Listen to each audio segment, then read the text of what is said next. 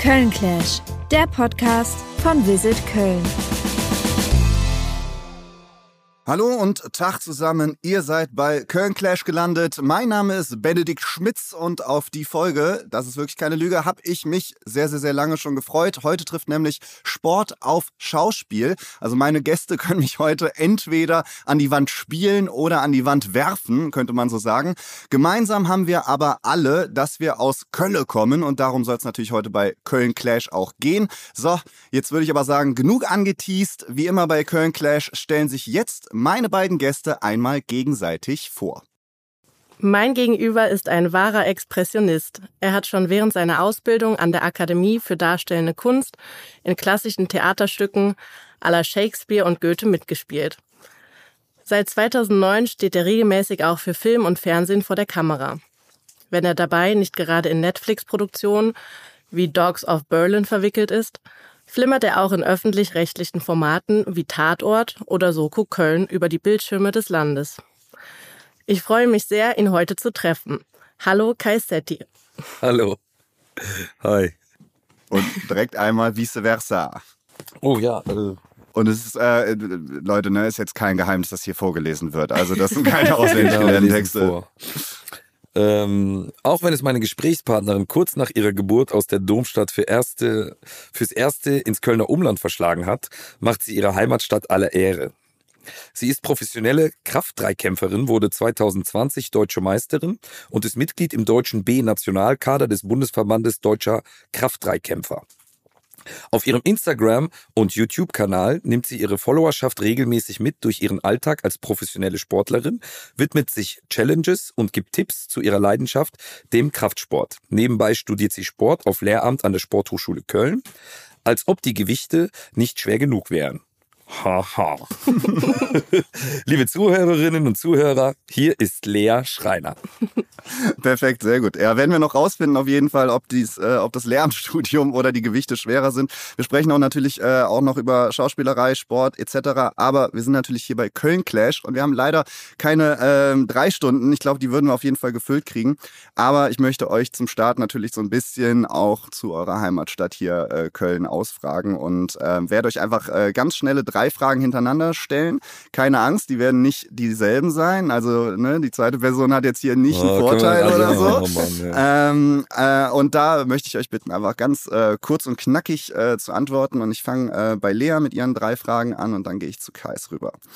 Lea, viele denken ja, wenn sie an Köln denken, als erstes an den Dom. Was ist das bei dir? Was kommt dir so als erstes in den Sinn? Äh, tatsächlich auch der Dom. Für mich ist das immer so ein Zeichen. Ich bin jetzt in Köln, wenn ich über die äh, über den Rhein fahre und dann den Dom sehe und dann werde ich auch immer recht melancholisch und das ist für mich was sehr Schönes. Sehr schön. Ähm, Im Moment ja auch äh, sehr schön anzublicken auf jeden Fall. In welchem Fädel bist du denn am ehesten anzutreffen? Wo bist du am meisten unterwegs? Ähm, also auf, also früher habe ich gewohnt in Nippes und jetzt bin ich äh, ja in der Nähe der Ringe, also da, wo es abgeht.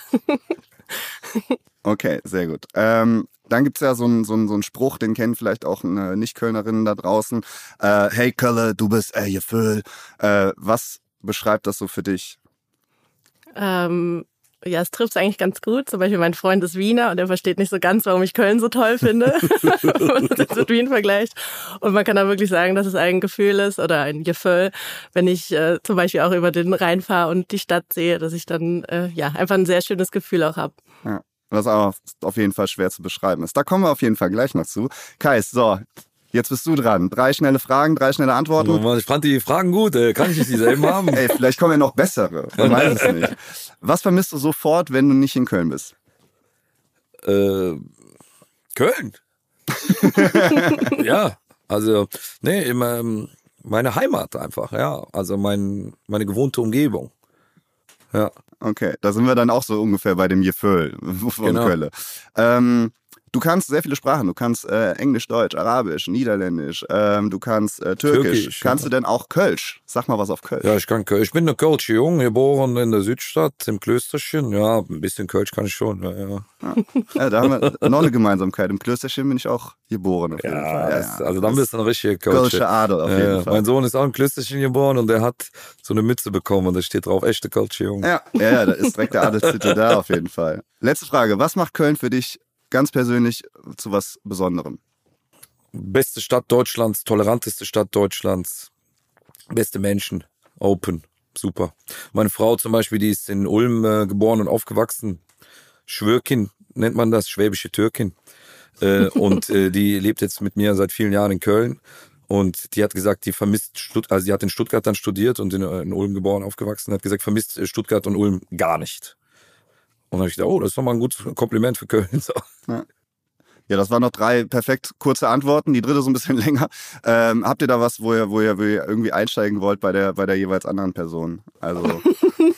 Hm, Ja, also, ich habe was. Also als Ja. du eben das beschrieben hast, über die Brücke fährst, dann sehe ich direkt in meinem, äh, meinem äh, vor meinem geistigen Auge die äh, Zoobrücke. Und da fahre ich oft drüber. Und selbst wenn ich mal irgendwie so ein Wochenende oder ein paar Tage in Berlin bin, weil ich ja oft immer drehe und zurückkomme und dann irgendwie am Flughafen äh, lande oder mit dem Zug komme, also immer über diese Brücke und dann kriege ich auch diese Feelings. Ich muss dann einfach lächeln so und bin einfach so happy. Ja, das ist krass. Und ich frage mich, haben das andere Menschen in Deutschland auch mit ihren Städten? Ich glaube nicht. Das ist schon so das Besondere an Köln, dass wir alle Köln so sehr mögen. Und das macht die Stadt irgendwie so aus, oder? Ja, und das Witzige ist, wenn Leute zum ersten Mal in Köln sind, ist mir, hey, das ist doch gar nicht so schön hier. Ja. Das ist das Erste, was gesagt wird. So, warte mal ab. Warte ab. Du wirst Genau, es ja. herausfinden. Ja, ja, total. Da kommt, da kommt auf jeden Fall noch die Stadt, die, die dich dann irgendwie überraschen. Ich finde das aber auch immer ganz, ganz nett von der Deutschen Bahn. Dass man fährt ja auch immer sehr langsam, wenn man Aha. jetzt beispielsweise mit einem ICE oder äh, von einer anderen Stadt kommt. Genau. Fährt immer sehr langsam über die Brücke und bleibt auch gerne nochmal stehen, dass man so den Ausblick nochmal so ein bisschen genießen herrlich, kann auf jeden Fall. herrlich.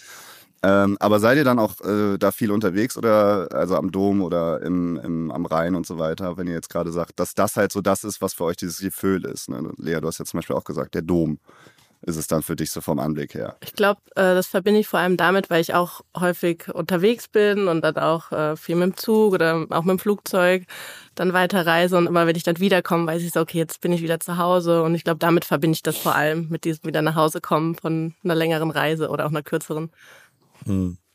Ja, ich verbinde das schon sehr mit meiner Heimat, weil ich auf, aufgewachsen bin, so im Schatten des Domes. Mein Vater hat äh, damals im Hotel Excelsior gearbeitet, was direkt äh, vorm Dom ist. Und meine Eltern wohnen immer noch da um die Ecke. So, also so hinterm Dom sozusagen. Also hinterm Bahnhof da, Eigelstein, so die Höhe, Ursula Viertel. Das ist so mein Fädel, also die Innenstadt, Altstadt Nord, glaube ich, ist das.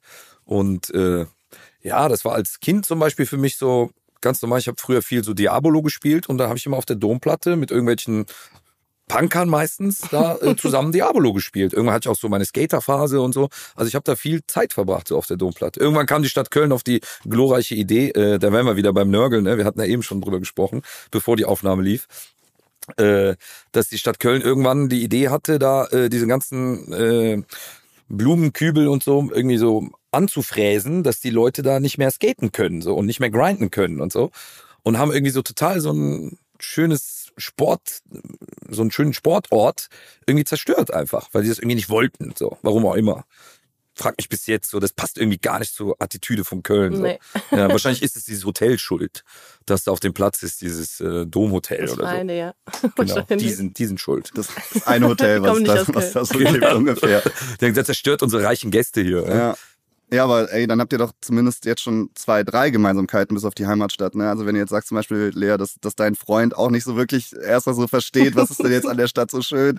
Äh, aber es ist halt wirklich so, dass man ja irgendwann, ähm, weiß ich nicht, dass so jeder für sich selber rausfindet und dann äh, merkt, okay, alles klar, hate hate it, hate it or love it. Ne? Und du Ja. hast auf jeden Fall, bist nach wie vor, genauso wie äh, Kais, äh, gerne hier geblieben. Auch wenn ihr ein bisschen ja rumgekommen seid auch. Also ihr wart ja nicht immer hier. Das Ja. stimmt.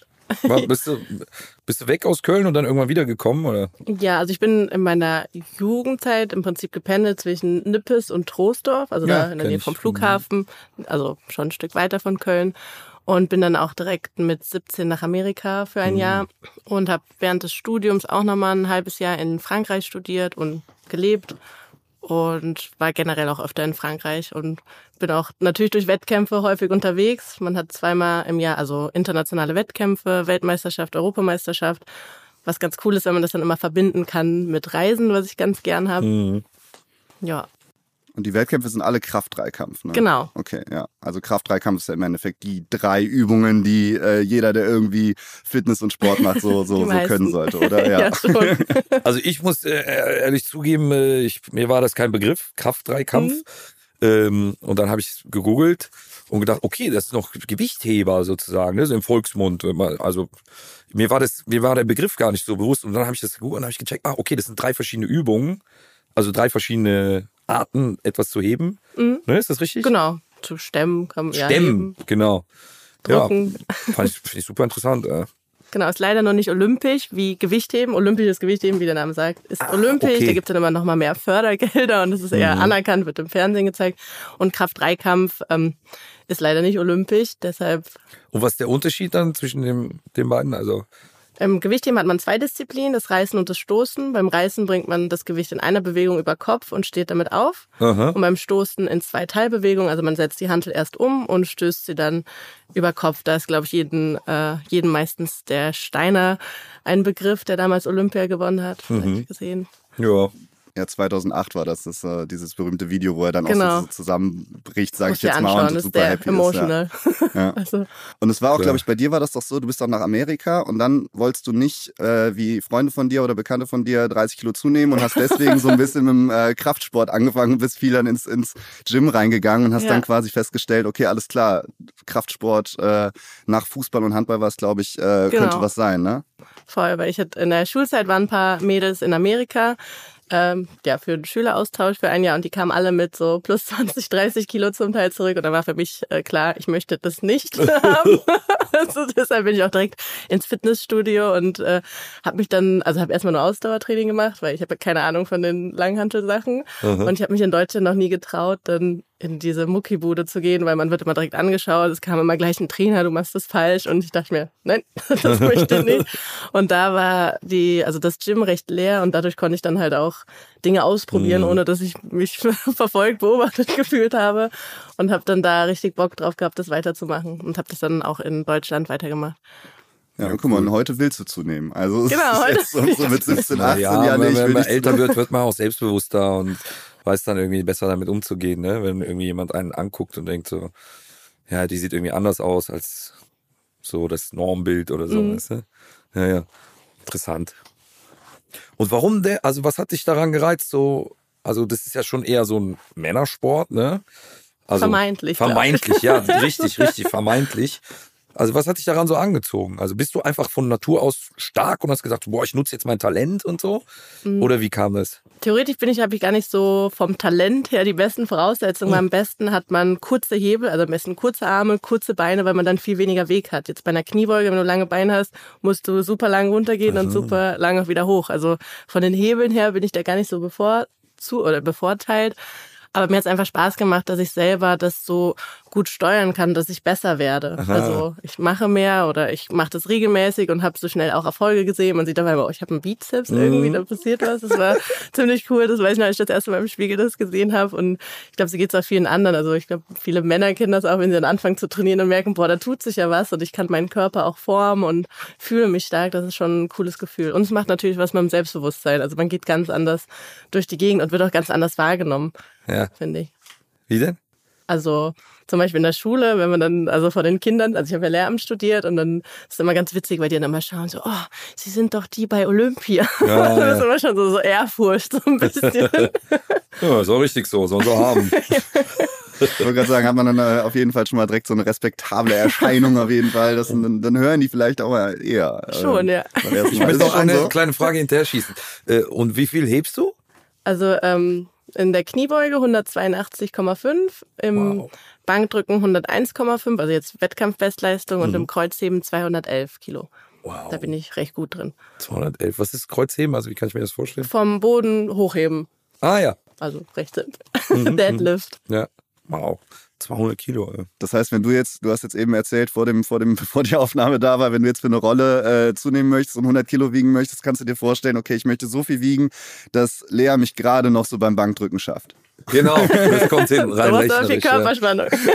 ja, genau. Ja, ja, Und ist das so, dass äh, Freunde dich immer anrufen, wenn die irgendwelche schweren Sachen äh, bewegen müssen zu Hause oder äh, irgendwie so Umzug und so, ey, ich habe voll das schwere Sofa, komm, helf mir mal und so. Die versuchen es immer, aber ich habe die gleich erzogen. Nein. und die Verletzungsgefahr, auch wenn es blöd klingt, ist wahnsinnig hoch, weil ich ja schon sehr ermüdet bin vom Training und wenn ich dann irgendwas um die Ecke trage und so. Mhm. Und ich habe wahnsinnig Angst, mich zu verletzen. Deshalb sage ich immer, nein, Okay. ich werde auch eure Hilfe nicht anfragen, wenn ich sie brauche. Deshalb machen wir das so.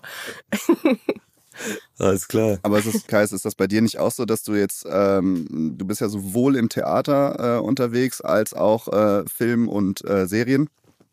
Ähm, da muss man ja auch eine gewisse Grundfitness haben. Ne? Also ich kenne das Wer halt wirklich. sagt das? also sorry, aber ich war schon mal im. Theater. Das, was da auf der Bühne abgeht, das kriegt man nicht hin, wenn man, wenn man komplett klar, unfit klar. ist. Ne? Natürlich. Oder beim Film ist es ja vielleicht auch so, dass du, äh, da gibt's ja sehr viele Wartepausen. Mhm. Äh, da sitzt man ja wirklich manchmal stundenlang rum. Da muss man ja auch irgendwie, weiß ich nicht, ansatzweise fit sein, damit man nicht direkt einen Ja, definitiv. Da kriegt. gibt's aber verschiedene Schauspielertypen so, ne? Es gibt die, die den ganzen Tag irgendwie da in ihrem Trailer sitzen und warten und sich dehnen und immer warm halten die ganze Zeit.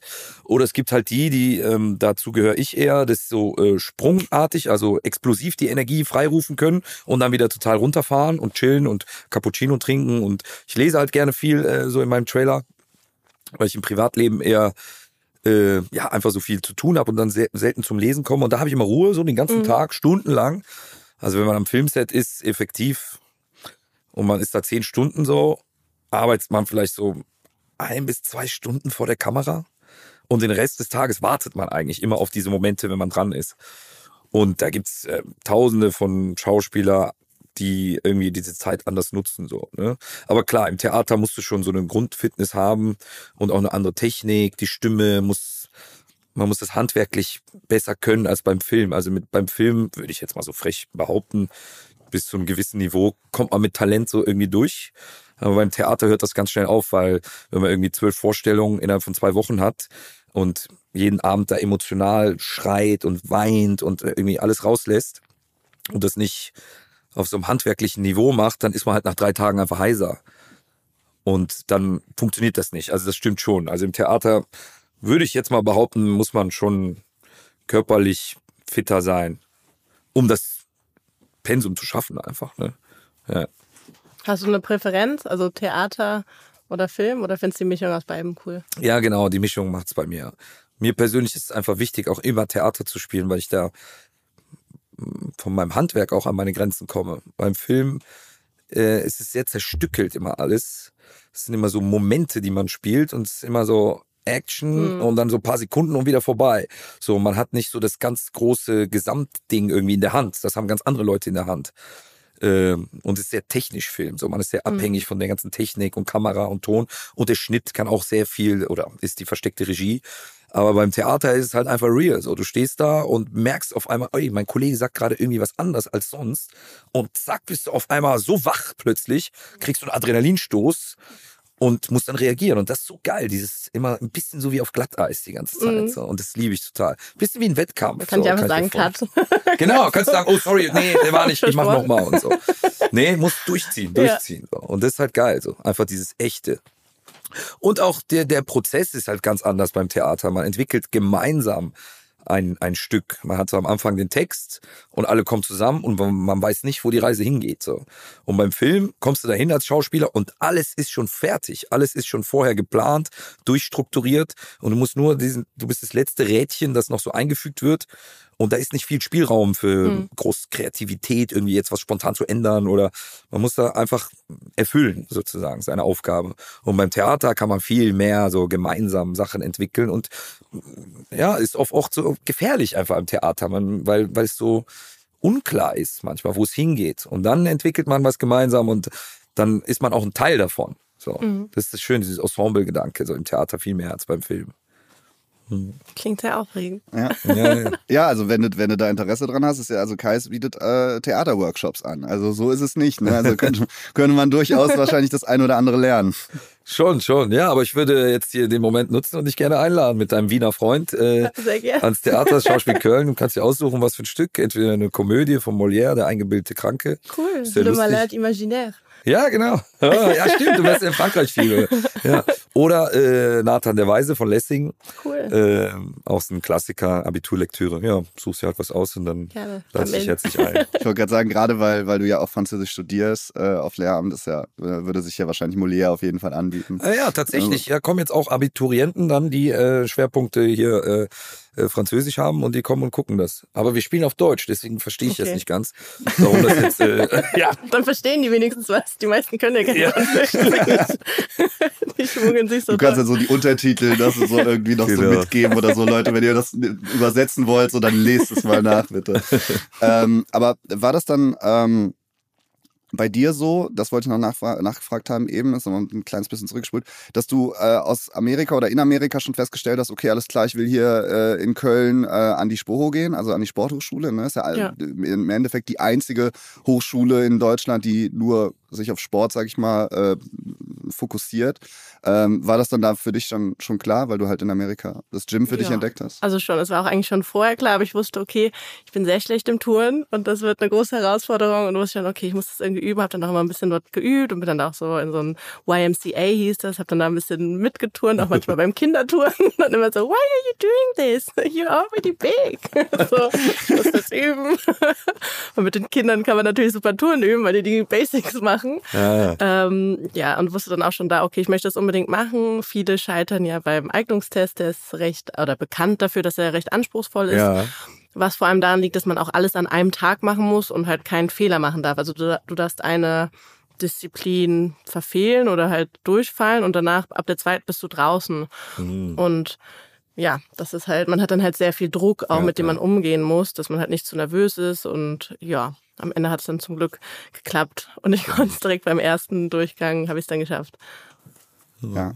Ja, und es ist nicht auch so, dass man, je nachdem, ob man jetzt, ähm, also wenn man jetzt zum Beispiel Fabian Hambüchen musste den, glaube ich, gar nicht machen, weil wenn man als, als äh, Leistungssportler auf so einem fokussierten Bereich ist, irgendwie, dann, dann hat er ja, glaube ich, so ein bisschen den, die Special-Rolle, weil halt sein ganzer Körper und seine ganze Physis irgendwie darauf ausgelegt ist, dieser eine Sport.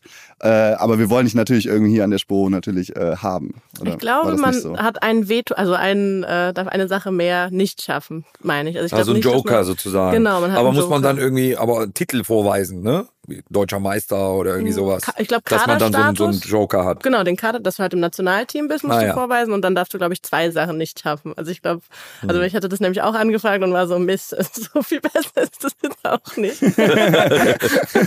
trotzdem, trotzdem sehr anstrengend auf Ja. jeden Fall. Das sollten die mal, diese Stränge sollten die mal bei einem Polizeieignungstest mal irgendwie glaube, einführen. ja. Weil ich habe das letzte irgendwie im Fernsehen gesehen und dachte so, pff, das ist ja Pupi irgendwie. So. Also, die sind, also das ist nicht so schwer, Nee. wie da an die Sporthochschule zu kommen. Ja, also Sporthochschule muss man sich auf jeden Fall auch vorbereiten und viele unterschätzen es, glaube ich. Deshalb fallen auch viele durch. Ich glaube, es fallen immer über 50 Prozent durch, irgendwie sowas. Also auf jeden Fall die Mhm. okay. Hälfte ungefähr, was schon recht viel ist. Aber weil viele halt, ja, ich bin sportlich, gehe ich mal hin, schaue ich mal, ah ja, Kugelstoßen, ah passt schon, ups, hab geworfen, schon weg, so ungefähr. Also das geht dann auch recht schnell, dass dann die Gruppe, man ist dann am Anfang in der Gruppe mit, ich glaube, 20 Mann zum Beispiel. Und dann am Ende wird man immer weniger und merkt richtig, oh je. Ja, ja. Ja, ich kenne das von ähm, Aufnahmeprüfungen den Schauspielschulen so. Da ist es auch so, da stehen da irgendwie so voll viele hunderte Leute rum und am Ende sind dann nur so zehn, die genommen werden. So, also wird dann auch, also weil viele denken, so, oh, ich gehe, ich mach das mal, Ja. ich schauspieler mal ein bisschen und so, ne? Und äh, ja, dann viele lustige Sachen erlebt auch. Das dann heißt, man soll eine klassische Rolle vorbereiten und dann macht jemand der Pate. so. Älter als zehn Jahre. Das ist, ist äh, klassisch. Nee, das äh, eigentlich mit Klassik ist was anderes gemeint. So, ne? Aber auch nice irgendwie, das dann so zu interpretieren. so. Oder so Typen, die wahrscheinlich dann so einfach so gut sportlich gebaut sind, eher Ja, so ja. Muskeltypen und denken, oh ja, ich werde Sportlehrer und so und gehen dann dahin und kacken dann einfach schnell ab. So, Total, ne? ja. Äh, Also wenn man sich vorbereitet und äh, ja, das selbstbewusst angeht, dann geht das eigentlich auch. Also wenn man das im Training schafft und das einfach dort wiederholt, dann klappt das meistens. Aber klar, man kann auch immer Pech haben. Ich hatte zum Beispiel beim Touren war eine Form, die hat super geturnt, also Boden auf dem Boden und äh, hatte aber so bauchfrei an und die Turndozentin war, glaube ich, etwas strenger und war schon so, bitte nochmal, das Rad war ein bisschen schief und ich dachte schon, um Gottes Willen, wenn das schon schief ist, dann brauche ich gar nicht vorzutouren. Und äh, ja, die hat die dann gerade so durchgelassen und bei mir mit Ach und Krach irgendwie geturnt, aber habe immer dann gelächelt genau. und die genau. Arme gestreckt und sie war, hat selber gegrinst und meinte dann, ja, super, passt. passt also ich glaube, das macht dann auch viel aus, wie man halt irgendwo hinkommt. Also ja. vom Definitiv. Wie bei der, ich bereite der Pate vor, bei Klassik ist das, glaube ich, dann auch, nein. Ja, oder ist halt, ja, ja, nee, das ging natürlich gar nicht, aber da hast du schon recht. Ne? Es kommt dann auch auf das Zwischenmenschliche an. So. Ne, haben die, ist da irgendwie Sympathie und wenn die so ein bisschen streng ist, äh, die Frau, die da entscheidet und da kommt eine bauchfrei und ihr ist das irgendwie zu modern, dann ist die bei ihr dann natürlich noch ja, strenger. Noch strenger so. Vielleicht genau. auch unbewusst oder unterbewusst, so. man weiß es nicht. Ja. Also nur Oversize-Klamotten anziehen beim, beim, beim Touren bei der Eignungsprüfung. Das ja. geht halt auch noch vielleicht. Kein Bauch. Am besten ähm, Leggings. Wie, wie wird, also ich finde es ja eigentlich ganz cool, dass es sowas wie die Sporthochschule ähm, gibt, weil am Ende des Tages, ähm, ne, du hast ja auch schon gesagt, ja, ey, da kommt man manchmal so dahin und schauspielert so ein bisschen, ne? Und äh, so ähnlich ist es ja eigentlich auch so beim, beim, beim Thema Sport und Ernährung. Es gibt ja eigentlich keine Wissenschaft, wo es mehr Pseudo-Expertise irgendwie gibt. Ne? Also wenn ich jetzt irgendwie äh, google, wie baue ich Muskeln auf, hast du 70 verschiedene Antworten, wo dir alle möglichen Trainingspläne verkauft werden sollen und so weiter. Deswegen bin ich eigentlich ganz happy, dass hier in, äh, in Köln so die, die Sporthochschule generell gibt. Und das ist ja auch sehr breit alles. Also ich meine, du bist ja jetzt einfach ähm, dahin gegangen und ähm, dann hast du ja auch immer mehr äh, Powerlifting gemacht und so weiter und hast natürlich auch einfach den Körper noch so ein bisschen weiter aufgebaut. Dann gibt es halt sehr äh, andere Sportarten. Wie ist so der Vibe an der SPO? Wie kann ich mir das vorstellen? Also für Ziemlich die Leute, die sich vielleicht überlegen, ey, ja. vielleicht studiere ich Sport an der SPO. Also ziemlich cool. Ich habe mich auch immer sehr wohl gefühlt, weil alles sehr familiär ist. Weil, also klar, die Sporthochschule ist an sich groß, aber wenn das mit der Uni vergleichst, ist das also viel, viel kleiner. Und an der Uni, also ich habe Französisch als Zweitfach studiert und da habe ich mich immer so ein bisschen lost gefühlt. Mhm. So, mich kennt hier keiner und ich bin so hier lang. Und wenn man in Sporthose ist, ist so, hm, warum hat sie eine Sporthose an? Und in der Sporthochschule zum Beispiel, wenn du in Jeans kommst, so, hey, was hast du heute vor? Vorstellungsgespräch. Also man ist, ist ein bisschen entspannter, man kennt sich auch. Also die Stimmung ist ziemlich locker. Und äh, kann ich auf jeden Fall empfehlen, dort zu studieren. Macht richtig viel Spaß. Und du wirst auch nicht, also ich kann mir halt vorstellen, dass du jetzt in einem regulären Gym irgendwie mal zwischendurch ein bisschen äh, länger und vielleicht auch mal doof angeguckt wirst. Ne? Hast ja eben gesagt, so eigentlich Männerdomäne, aber ist es ja eigentlich nicht. Äh, und an der Sporthochschule wahrscheinlich eher nicht. Genau, ja. da werden dann halt eher so, oh cool, was machst du da? Also so eher begeistert. Aber klar, da schauen auch manche schon mal so, Moment, ja, wie viel Scheiben sind das? oder ich muss gerade denken, oder im Fitnesscenter dann nicht so äh, komisch angeguckt, sondern äh, mit neidischen Blicken so. Weißt, oh, die hat aber starke Muskeln. Ja. Weißt du, Voll. Ist immer cool, wenn man von Männern dann Komplimente bekommt. So, so Arme hätte ich gern. das hört man von Frauen eher nicht. Verkehrte Welt, lustig. Ja, ist eigentlich genau falsch rum. Ähm, ja, dann äh, würde ich doch mal sagen, kommen wir auf jeden Fall mal zum äh, ähm, Thema Schauspiel, Film, Serie. Da bist du, Kai, ist der absolute Ansprechpartner, würde ich sagen. Ähm, ja, in der Runde. In der Runde, ja. ähm, ich habe tatsächlich Blood Red Sky, das war ja der absolute Netflix. Überraschungshit in Anführungszeichen. Manche haben es erwartet, manche nicht. Ähm, damit bist du ja wirklich äh, so ein bisschen durch die, durch die Medien in den letzten Jahren auch getingelt. Und dann habe ich immer mich gefragt, wenn es jetzt heute ja bei Köln Clash geht es ja auch immer so ein bisschen um Köln. Du bist jetzt Lea hierhin, natürlich Spoho etc. Es bietet sich halt einfach super krass an. Äh, Kais, war das bei dir irgendwann mal so eine Überlegung, ey, vielleicht mal in so eine größere Medienstadt oder ins äh, Ausland oder so zu gehen, weil es ja schon Film, nee, nee, Theater etc. Ich krieg ja nichts weg, so ich hänge ja fest. Nee, also ich hatte nach dem Studium überlegt, so nach Berlin zu ziehen. War dann auch kurz da, so zwei Monate, drei Monate. Und bin dann ganz schnell wieder weg. So, hatte keinen Bock, so. Da war mir einfach zu wenig Kölner unterwegs. Aber ähm, nee, einfach die Stimmung und so in Berlin hat mir nicht so gefallen. Ich mag Berlin super gerne, da hingehen, arbeiten, drehen, paar Tage so im Sommer da ein bisschen rumhängen und so. Aber nee, und ich finde, Berlin ist alles ist so weit weg von Berlin. Mm, so. Ne? Und Köln ist auch, also das ist auch wieder ein Pluspunkt für Köln. Alles ist sehr nah. Also selbst Paris ist irgendwie äh, nicht so weit wie Berlin. Äh, Amsterdam, Brüssel und so. Ne? Und ich bin halt viel in, in, in Amsterdam, habe auch da Theater gespielt und viele Freunde und so. Also für mich hat sich die Frage nie gestellt. So, ich dachte immer so, ja, man muss irgendwie nach Berlin, aber nö, ist nicht so. Und eigentlich ist scheißegal, äh, wo du bist als Schauspieler gerade heutzutage mit den ganzen Streaming-Diensten und so weiter, interessiert keinen so, äh, weil es alles so ja nicht verortet, weißt du? Klar, in Berlin geht mehr, aber da hast du auch mehr Konkurrenz und so. Also das äh, gehobt wie gesprungen so. Und hier ist meine Familie, hier sind meine Freunde, hier ist meine Stadt.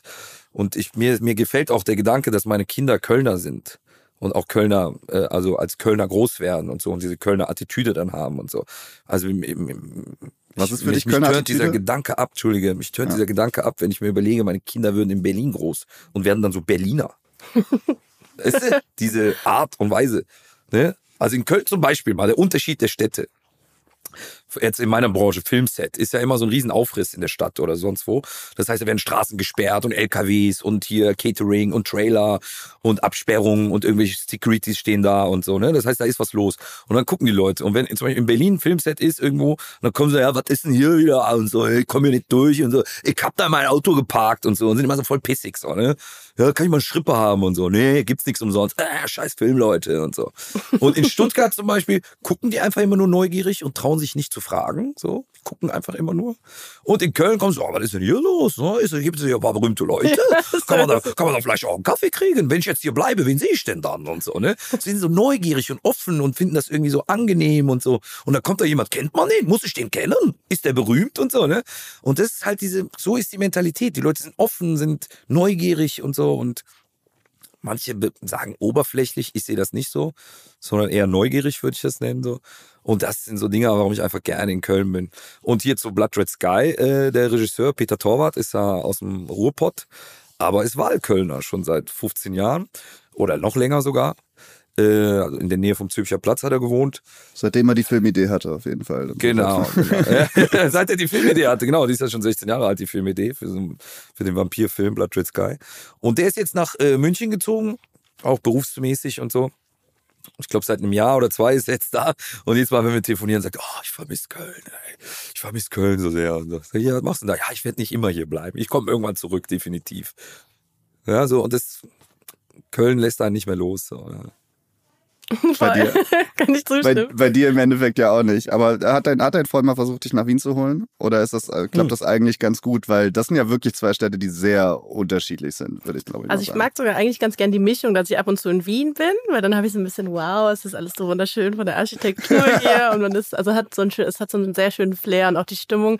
Aber so nach zwei Wochen bin ich dann schon wieder gesättigt von Ah, ja. Wien. Das ist dann bei mir ganz schnell, dann bin ich schon wieder, okay, ich möchte wieder nach Köln und Mhm. Also da habe ich auch ein riesen Netzwerk. Ich kenne super viele Leute. Das ist ja auch, wenn man aus einer Stadt kommt, das Schöne, dass Ja. man auch so viel mal Support hat oder Unterstützung. Man weiß, wo man hin muss, wenn man irgendwas hat. Ja, und ja, ja. äh, ja, das mag ich auch sehr gerne an Köln. Das möchte ich auch nicht missen. ja, bin ich voll bei dir. Ja, im Endeffekt ist das ja auch der Grund, weswegen ihr beide hier dann auch äh, gemeinsam sitzt. Ähm, Kais, da möchte ich jetzt äh, aber auch noch mal ein bisschen nachhaken, was, Ja, was, was, was Filme, was Filme und äh, äh, Serien angeht im, im äh, weitesten Sinne, weil du hast jetzt am Anfang für die Leute, die sich an eine halbe Stunde zurückerinnern, du hast am Anfang gesagt, äh, Köln die toleranteste Stadt. Und du bist ja da auch krass unterwegs. Also du organisierst ja ähm, äh, Rap und, und Theaterworkshops. Ähm, unter anderem machst du da auch wirklich immer wieder ähm, Projekte mit Geflüchteten und so weiter. Ne? Also würdest du wirklich sagen, so, okay, alles klar, in Köln ist das irgendwie so, ein- so ein besonderes Merkmal für die Stadt, irgendwie, dass sie so tolerant ist? Oder wird es einfach nur in diesen den Kölschen Songs besungen und ansonsten muss man da schon einiges für tun? Nein, ich finde, das ist, wird natürlich in den Songs besungen, aber weil es auch der, also weil es ja diese Inspiration dann gibt, ne? Ähm, weil es auch, also ich empfinde, dass das auch wirklich so ist, ne? Und dem Vergleich, wenn ich den Vergleich ziehe und ich bin echt viel unterwegs, auch manchmal in so richtigen Käffern, ne? Irgendwo in Ostdeutschland, im tiefen Bayern und so. Und wie da mit mir so als Typ, jetzt gerade auch wieder mit großem, also langem, dunklem Bart und so. Und ich trage auch gerne viel Schmuck. Äh, und wie Leute dann mit mir umgehen. So. In Köln merkst du, das interessiert halt einfach keinen so. Ganz normaler Typ. Ja, wenn mich jemand anguckt, dann sieht er einfach so ein Mensch so und urteilt irgendwie nicht so meinen Look, weil die in Köln einfach das gewohnt sind. Und wenn ich dann woanders sehe, äh, da werde ich dann direkt irgendwie in so eine Schublade gesteckt. Was ich auch gern mag, dann mich aus dieser Schublade wieder zu befreien und so und die Leute zu überraschen und so. Boah, der spricht ja Hochdeutsch. Ja, ja, genau. Aber so einen Satz zum Beispiel hörst du in Köln nicht so. Oder dass jemand fragt, wie heißt du? Und dann sag ich Kais und dann geht das Gespräch weiter. Und wenn ich dann irgendwo anders bin, äh, selbst in München, äh, gibt's dann immer noch so komische andere Reaktionen. So auch wenn es nett gemeint ist, ist das oft so subtil, so merken gar nicht, was sie eigentlich gerade machen. Wenn die sagen, oh, das ist aber ein sehr interessanter Name, habe ich noch nie gehört. So, und dann ähm. sage ich, ja, und wie heißt du? Und dann sagt der Daniel, sage ich, oh, habe ich schon sehr oft gehört. also, nee, aber so, also so, so Kleinigkeiten, ne? Äh, ja, so da merke ich die Unterschiede. Aber natürlich bin ich auch in einer privilegierten Situation als Schauspieler, weil die meisten Leute, mit denen ich beruflich äh, zu tun habe, sei es im Theater oder beim Film, alles sehr open-minded People sind, gebildete Leute, die auch selber schon viel unterwegs waren. Und äh, ja, ist einfach eine gute du du Durchmischung so, ne? Ähm, weiß jetzt nicht, wie es in anderen Branchen ist. So, muss, will ich auch nicht wissen. Also ich sehe das immer am Schauspiel Köln hier. Das ist ja die Interimsspielstätte, war ja eine Riesenbaustelle. Übrigens ist das ja, ähm, ich habe jetzt letzte eine Baustellenführung gemacht beim Schauspiel Köln, da beim 4711 Glockengasse. Äh, und äh, es kostet wohl fast eine Milliarde jetzt. Ja? Also und war, sollte irgendwie nur so 300 Millionen oder so kosten, was heißt nur, aber ne. Und das ist die zweitgrößte Skandalbaustelle Deutschlands nach dem Flughafen in Berlin. Ne? War mir so auch nicht so bewusst. Äh, aber jetzt klappt alles. 2024 ist die Eröffnung. Toi, toi, toi. Es wird auch klappen so. Ich war da, ich habe es mit eigenen Augen gesehen. Die ganzen Proble Kabel, die Probleme gemacht haben, wurden jetzt gelöst so. Das ist auch so, so Brandschutzbestimmungen und so ein Shit. Ne? Äh, aber läuft und das ist jetzt in Mülheim ist die Interimsspielstätte, so, die, äh, die richtig schön ist. Die haben dann super Garten aufgebaut und richtig schöne große Bühne. Aber wenn ich manchmal rauche, äh, bin ich dann so an der Hintertüre und stehe dann da und rauche und da ist direkt gegenüber, hoppala, äh, äh, direkt gegenüber so eine Fabrik, die so Drahtkabel, also Drahtseile oder irgendwie sowas herstellen. Und es ist 24-Stunden-Betrieb. Und ich stehe da und rauche und sehe, das ist so eine ganz andere Welt. So, ne? Und die haben alle so abgefuckte Gesichter. Mhm. Und wenn ich dann rauche mit meinem Kostüm, meine Perücke und so, stehe da, bin so voll happy und so, ne? Und da gegenüber dann so bam, so die andere Realität, da steht da einer und raucht und ist total abgefuckt so und du hörst die Maschinen so klack, klack, klack, klack, klack, klack, klack. Mhm. Und das ist so voll entmenschlicht so, weißt du? Die sind einfach auch so Teil dieser Maschinerie und so und gucken immer so alle fünf Minuten auf die Uhr, äh, wann die Feierabend haben. Und da bin ich dann so dankbar und froh, dass ich äh, auch demütig, dass ich diesen Beruf habe und diese und dass ich glücklich bin, wenn ich arbeiten gehe. Ich freue mich. Mhm. Das ist wie äh, Klassenfahrt jedes Mal. ne? Und da, da, ja, so, da denke ich mir so, wow, Glück gehabt, so irgendwie. Wie ist es bei dir beim Sport? Ja, auch ähnlich. Also viele fragen mich, nicht, also ich werde häufig gefragt, so macht dir das überhaupt Spaß? Ja. Wie motivierst du dich? So, das ist voll cool, was ich mache. Und mir macht das Spaß. Und hätte ich vor fünf, sechs Jahren nie gedacht, dass ich auch damit mal Geld verdienen kann. Und das ist ja auch das Schönste, wenn einem ja die Arbeit Spaß macht. Und ich habe manchmal das Gefühl, das ist ziemlich selten der Fall, weil dann immer, ach, endlich Freitag oder ja. oh, schon wieder Montag. Ich denke so, cool. Also für mich ist auch jeder Tag, ich bin halt selbstständig, da ist für mich jeder Tag irgendwie der gleiche. Also es ist so, okay, sonntags haben dann die Lebensmittelgeschäfte zu. Das genau, ja, das geht mir auch so. Ich habe dieses Wochenendding ist gar nicht Nie. irgendwie präsent so. Überhaupt ja. nicht. Nur halt, dass dann manche Freunde natürlich eher am Wochenende Zeit haben. Und vielleicht haben wir auch eine Gemeinsamkeit. Also ich werde häufig dann auch sehr, oder ich werde meist angeschaut im Sommer, wenn ich dann kürzere Sachen anhabe mhm. und auch mit so Blicken und also manchmal nervt es mich, wenn ich einen schlechten Tag habe, wo ich auch mhm. denke, Leute, guckt doch einfach wenigstens unauffällig oder so. Aber manchmal ist wirklich so dieses Starren ja. und dieses noch hinterher gucken so und dieses Reden, Tuscheln und mhm. ah, das manchmal nervt mich das dann doch. Also manchmal gehe ich damit cool um. So im Winter fällt es auch nicht so auf, wenn ich in Jeans bin oder in einer Jacke, aber halt im Sommer, wenn man dann irgendwie ja, ja. ein T-Shirt anhat oder ein Kleidchen, dann nervt das schon manchmal. Also selbst in Köln. Ich verstehen, ist halt tagesformabhängig so, ne? Total. Also also die Kölner, die da gucken, äh, wenn ihr es dann cool findet, dann einfach kurz sagen, dass ihr es cool findet, so dann ist das gucken, genau, aber dann ist es was wieder anderes. okay, finde ich auch. Also ich finde, wenn man nur so starrt, dann denkst du, okay, dann sag halt was. So mhm. sieht cool aus oder boah krass oder äh, gefällt mir nicht. Dann lieber das als nur dieses dieses Schauen, aber dieses auffällige Schauen, was man nicht irgendwie ignorieren kann. Ja, ja. ja. Aber kein Tag, kein Tag ist wieder anderes. Wahrscheinlich bei euch beiden ja wirklich äh, äh der Standard, ne? Außer äh, ja, dass, dass, dass man sich ein bisschen da strukturieren muss auf jeden Fall. Bei dir sehe ich das ja auch irgendwie beim, bei YouTube und bei Insta und so weiter, dass du dann halt auch irgendwie mal Cheerleading ausprobierst und so weiter. Ne? Also du bist halt, machst ja Kraft-3-Kampf, bedeutet ja nicht, dass du nur diese drei Übungen die ganze Zeit machst. Ne?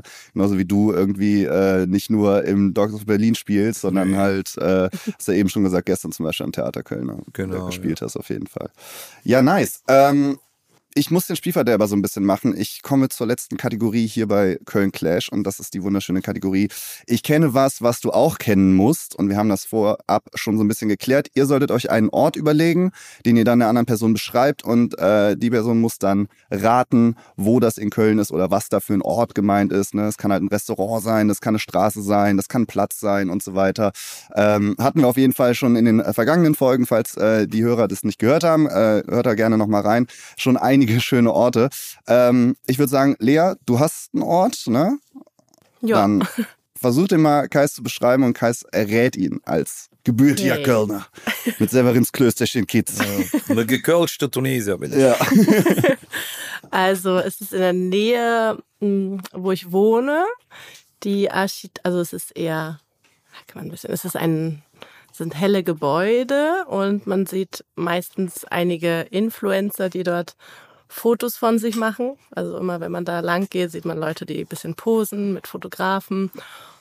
Und da wohnen auch tatsächlich einige Influencer. Ähm, ja.